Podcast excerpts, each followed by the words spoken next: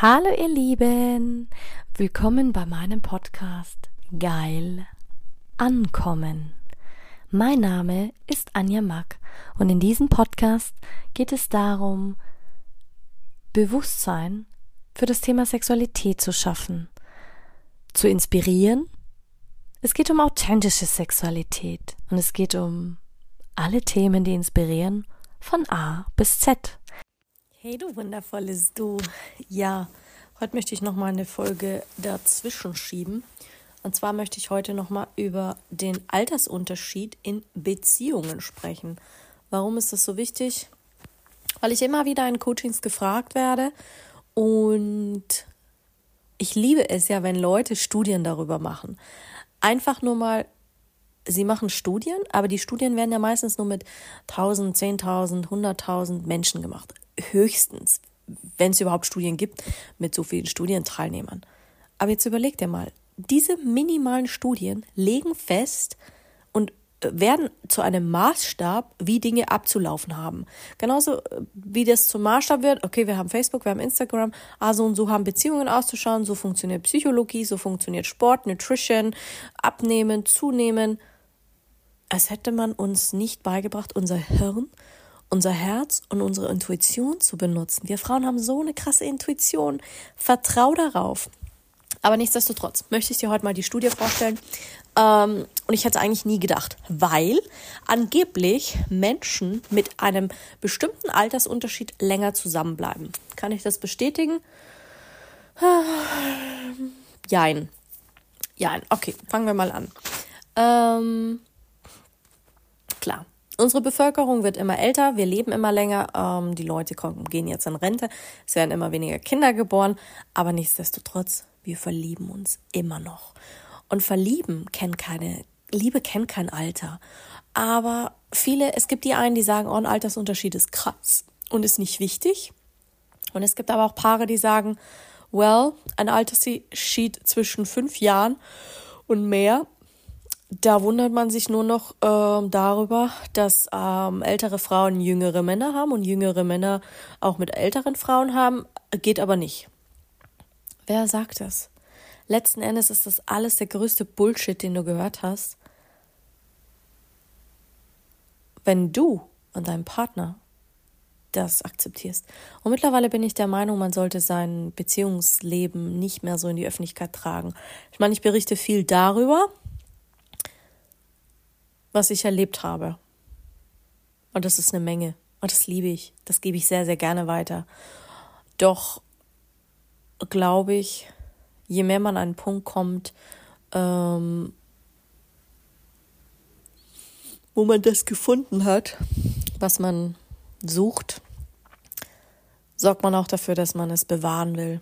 Und da wundert sich auch niemand mehr über das, was heutzutage geschrieben ist, weil letzten Endes eine lange und glückliche Beziehung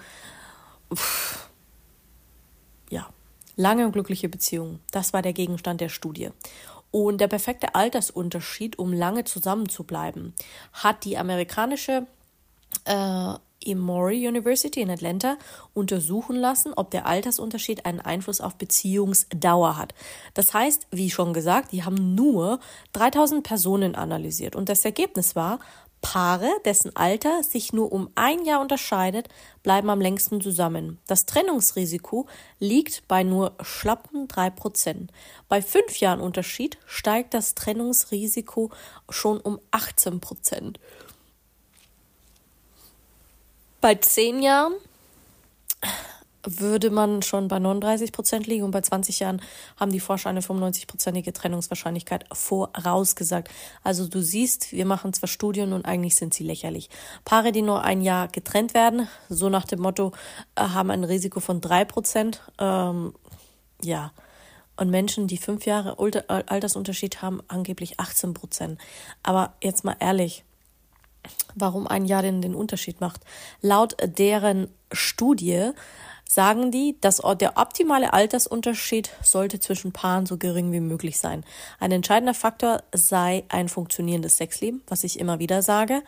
In einer Beziehung wie Fran Wolfish, Psychotherapeutin aus Beverly Hills. Ähm, also Sex Und das Sexualleben ist enorm wichtig. Das stelle ich immer wieder in meinen ähm, Coachings fest und auch in meinen Therapie-Sessions, wenn mich Menschen fragen, weil es einfach essentiell ist. Zum, bei mir gehört es dazu wie zum Atmen. Sexualität ist für mich nicht nur ein Austausch, nicht nur ein Runterkommen, nicht nur ein sich verbinden, das ist wesentlich mehr. Manche sagen, das braucht man nicht, aber bei Frauen prägt sich der Sexualtrieb in zunehmendem Alter stärker aus, während sich die Sexualfunktion bei Männern in steigendem Alter verschlechtert. Also das heißt, und auch das kann man nicht sehr, das sind auch nur Richtwerte, aber da hat man halt ein paar Millionen mehr Frauen befragt und ähm, aufgeschlüsselt und, und studiert. Aber ein äußerst hoher Altersunterschied kann auch das Sexualleben beeinträchtigen. Ich meine, jetzt überleg dir mal, du hast einen Partner, der, du bist sehr jung und du hast einen Partner, der älter ist und du hast Probleme bei der Erektion mit dem Viagra, mit, das sind immer wieder Probleme, auf die ich stoße. Und irgendwann werden sie dann zum Streit und dann trennen sie sich. Ich hatte letztes Jahr mehr Menschen dazu verholfen, sich zu trennen und sich scheiden zu lassen, als jemals seit ich gestartet bin. Und das heißt eigentlich schon was. Und ich weiß nicht, wie sich dieses Jahr verhält, aber und die hatten aber alle die Intention, dass sie sich, dass sie zusammenbleiben wollten am Anfang. Das war das Ziel. Und dann irgendwann nach der Hälfte haben sie gesagt, es funktioniert nicht. Einer der Partner hat dann gesagt, es funktioniert nicht. Also ich kann mit meinem, ich, es geht so nicht. Und die meisten dann haben sie, sind sie nicht mehr zu zweit gekommen. Und für mich macht Paartherapie beziehungsweise auch Sexualtherapie keinen keinen Sinn, wenn nur noch ein Partner kommt. Macht einfach keinen Sinn, weil du einfach an einem Punkt X stehen bleibst und du arbeitest mit dem anderen Partner weiter und der geht so Schritt Y, Z. Und dann wird die Kluft so groß, dass du halt auch die Herausforderungen hast. Ja, und dann hilfst du natürlich deinem Klienten ähm, dabei, sein neues Ziel zu verfolgen. Und wenn es dann ist, dass es die Trennung ist, und der Witz ist, irgendwann nach Monaten rufen die Frauen dann bei mir an und sagen, oh, ich würde gern kommen. Und die wollen es dann aufarbeiten. Und was dann passiert, wenn ich mit denen spirituell arbeite, es ist so schön zu sehen, dass ich dann aus diesem Hass und aus dieser Wut und aus dem, wie sie auseinandergegangen sind, und im Vorher waren sie noch sauer, so quasi, ich hätte ja dazu beigetragen, dass ich, dass sie sich getrennt haben, kommt dann wirklich irgendwann mal dieses Danke. Danke, Anja, dass du uns geholfen hast, dass wir auseinandergegangen sind. Das war das größte Geschenk ever, auch wenn ich es damals nicht gesehen habe. Und ja, ist einfach schön. Und ähm, ja, die Frage ist aber, wie, wie ticken die Deutschen in Sachen Altersunterschied? Ich meine, ich lebe in Deutschland, dementsprechend nutze ich gerne auch das Beispiel. Ähm, in, ein, in Deutschland liegen die Paare laut ähm, Statistik alterstechnisch durchschnittlich vier Jahre auseinander. Der Mann ist dabei meist älter als die Frau. Und alle weiteren Dinge werden eigentlich gar nicht erörtert, weil letzten Endes ist es der größte Schwachsinn ever. Die Frage ist nur, ähm, wo wird das noch hingehen?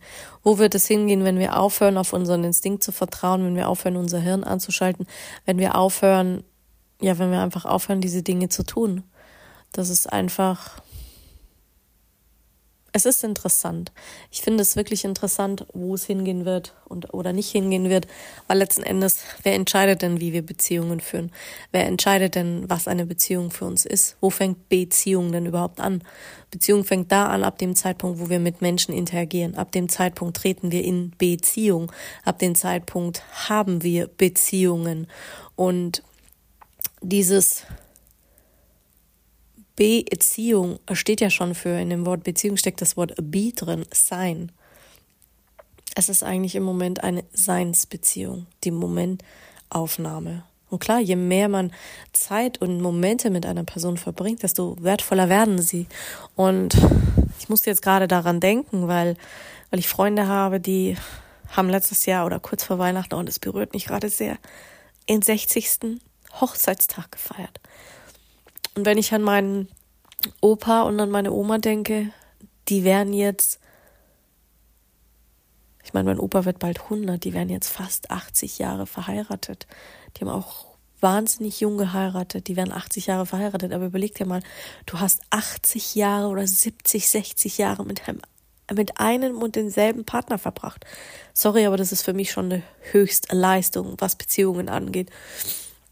Oh, und es berührt mich wirklich, weil sowas ist wirklich selten. Ich meine, in meinen Coachings erlebe ich Menschen, die ja 30, 40 Jahre, also zwischen 30, 40. Aber ich habe auch schon so viele gesehen, die haben sich nach einem Jahr scheiden, nach, nach zwei, nach drei, nach vier, nach sieben, nach, nach zehn, nach zwölf, dann wurden sie betrogen. Und glaub mir, in jeder dieser Beziehungen war Betrug und Lug und alles Mögliche dabei. Also es, es braucht auch diese Auseinandersetzungen. Aber ich glaube, wir haben gar nicht gelernt, Dinge noch zu reparieren. Die Frage ist, was möchte ich reparieren und bin ich bereit dazu? Das können immer zwei dazu. Und das ist natürlich jetzt auch nichts, was man von heute auf morgen verurteilen kann oder wo man Menschen verurteilen sollte.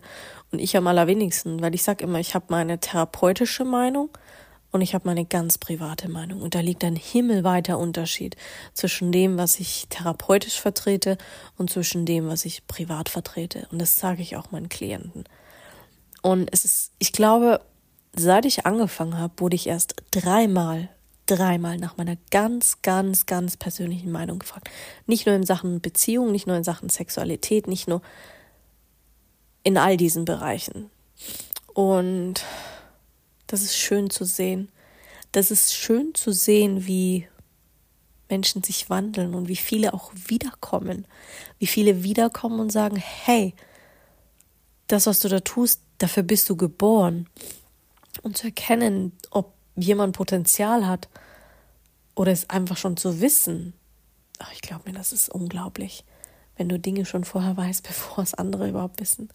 Wenn du Dinge siehst und weißt und fühlst und sie kommen Jahre später wieder zu dir und du denkst dir, boah, Anja, du hast es gewusst. Woher? Weiß ich nicht, ich wusste es einfach. Und das erklärt da kannst du Dinge nicht erklären. Das passt auch in keine Statistik, das passt auch in keine Studie rein. Auch dies, dieser Spirit, dieses und vor allen Dingen legen wir ja fest, jeder Einzelne, du da draußen, jeder, der sich das anhört, legt fest, was bedeutet denn für dich langfristig? Was bedeutet denn für dich Commitment? Was bedeutet für dich Ehe? Was bedeutet für dich glücklich?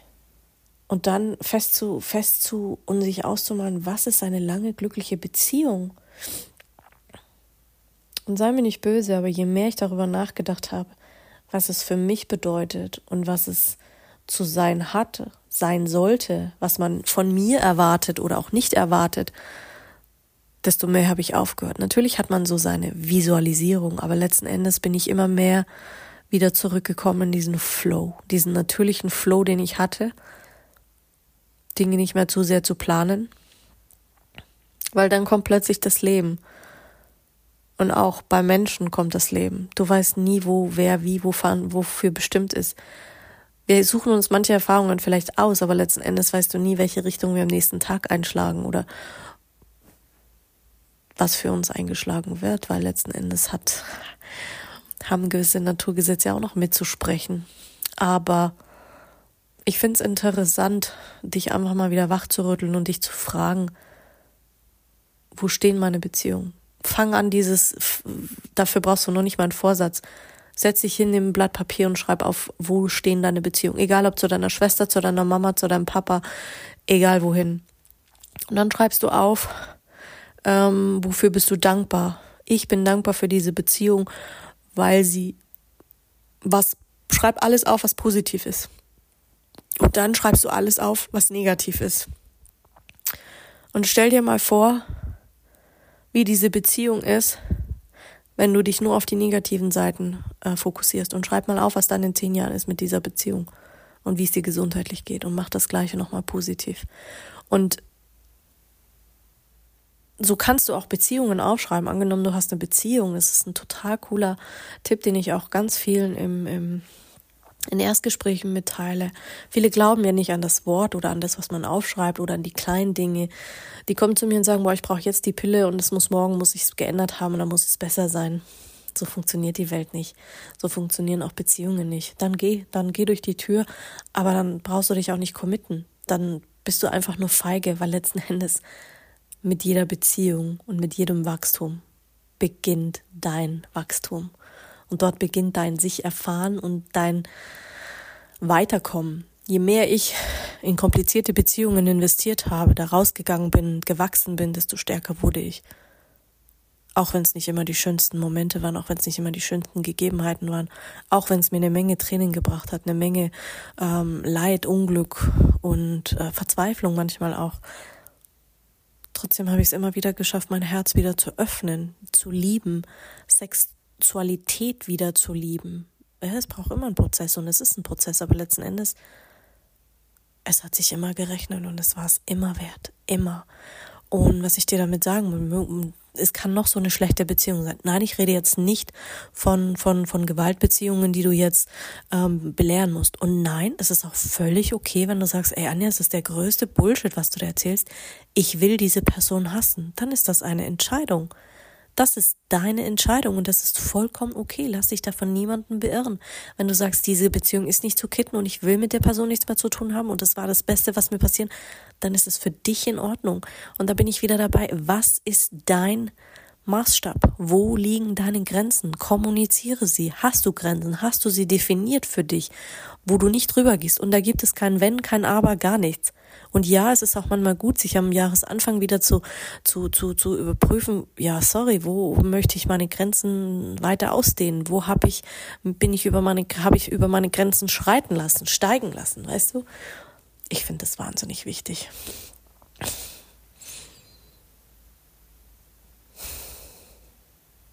Und nimm dir mal die Zeit, nimm dir mal die Zeit und schreib's auf, weil ich sage immer, das sind die Million-Dollar-Tipps weil das sind das, was die Menschen dann nicht umsetzen und das ist das, wo du am meisten Potenzial rausschöpfen kannst.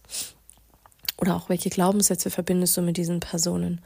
Positive wie negative. Was tragen sie zu deinem Leben bei? Tragen sie etwas dazu bei? Ist es eine einseitige Beziehung oder eine äh, beidseitige Beziehung? Ist es ausgeglichen oder ist es überhaupt nicht ausgeglichen? Bist du mehr der Geber oder bist du auch mal der Receiver? Oder ist es, bist du nur der Receiver und die anderen geben? Weißt du, das sind ja auch alles so Sachen, die gehören zu Beziehungen dazu, auch in deiner Beziehung. Ja, auch in Ehen. Und nur weil das mal aus dem Ruder gelaufen ist, muss man nicht gleich alles wegschmeißen. Außer du sagst, ja, interessiert mich hier nicht mehr, ich will eh nicht mehr dran arbeiten. Dann ist es deine Entscheidung. Hm. Aber mit dieser Art Dankbarkeit kannst du viel erleben und viel machen. Am noch geilsten ist, wenn du, wenn man sozusagen in eine Metaebene geht. Das heißt, du beobachtest diese Situation. Das ist eigentlich ein ganz gängiges Coaching-Tool oder pff, aus dem LLP gibt es auch. Also wir erfinden ja das Rad alle nicht neu und da kannst du quasi dann die Metaebene beobachten und die Situationen heilen und äh, da reingehen. Und manchmal brauchst du noch nicht mal mehr einen Trainer, um das zu trainieren sobald du weißt, wie du in diese Metaebene kommst für dich, dass du sagst, hey, jetzt habe ich die Projektionsseite ähm, entdeckt, wo ich aus dieser Situation raustrete. Das heißt, ich bin komplett neutral, habe eine neutrale Ansicht und sehe, was abläuft. Und dann kannst du diesem Film bewusst folgen. Zoomst dir rein, was, was, wo du war, merkst, hey, das ist eine, eine, eine coole Sache. Oh, hey, das hat mir mehr wehgetan. Oh, hey, das bringt mir jetzt gar nichts. Und dann kannst du Dinge verändern, ab dem Zeitpunkt, wo sie, du sie dir bewusst gemacht hast. Weil dann kannst du, dann sickert wieder durch, dann richtest du dich wieder neu aus, integrierst was Neues und handelst danach. Und das ist immer wieder das gleiche Prinzip, wie auch in der Natur.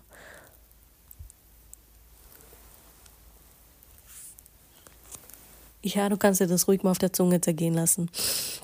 Beziehungen passen in keine Studie und auch in kein Facebook-Profil von Weiß ich nicht. Wir denken immer, dass das ist, das Ideal ist.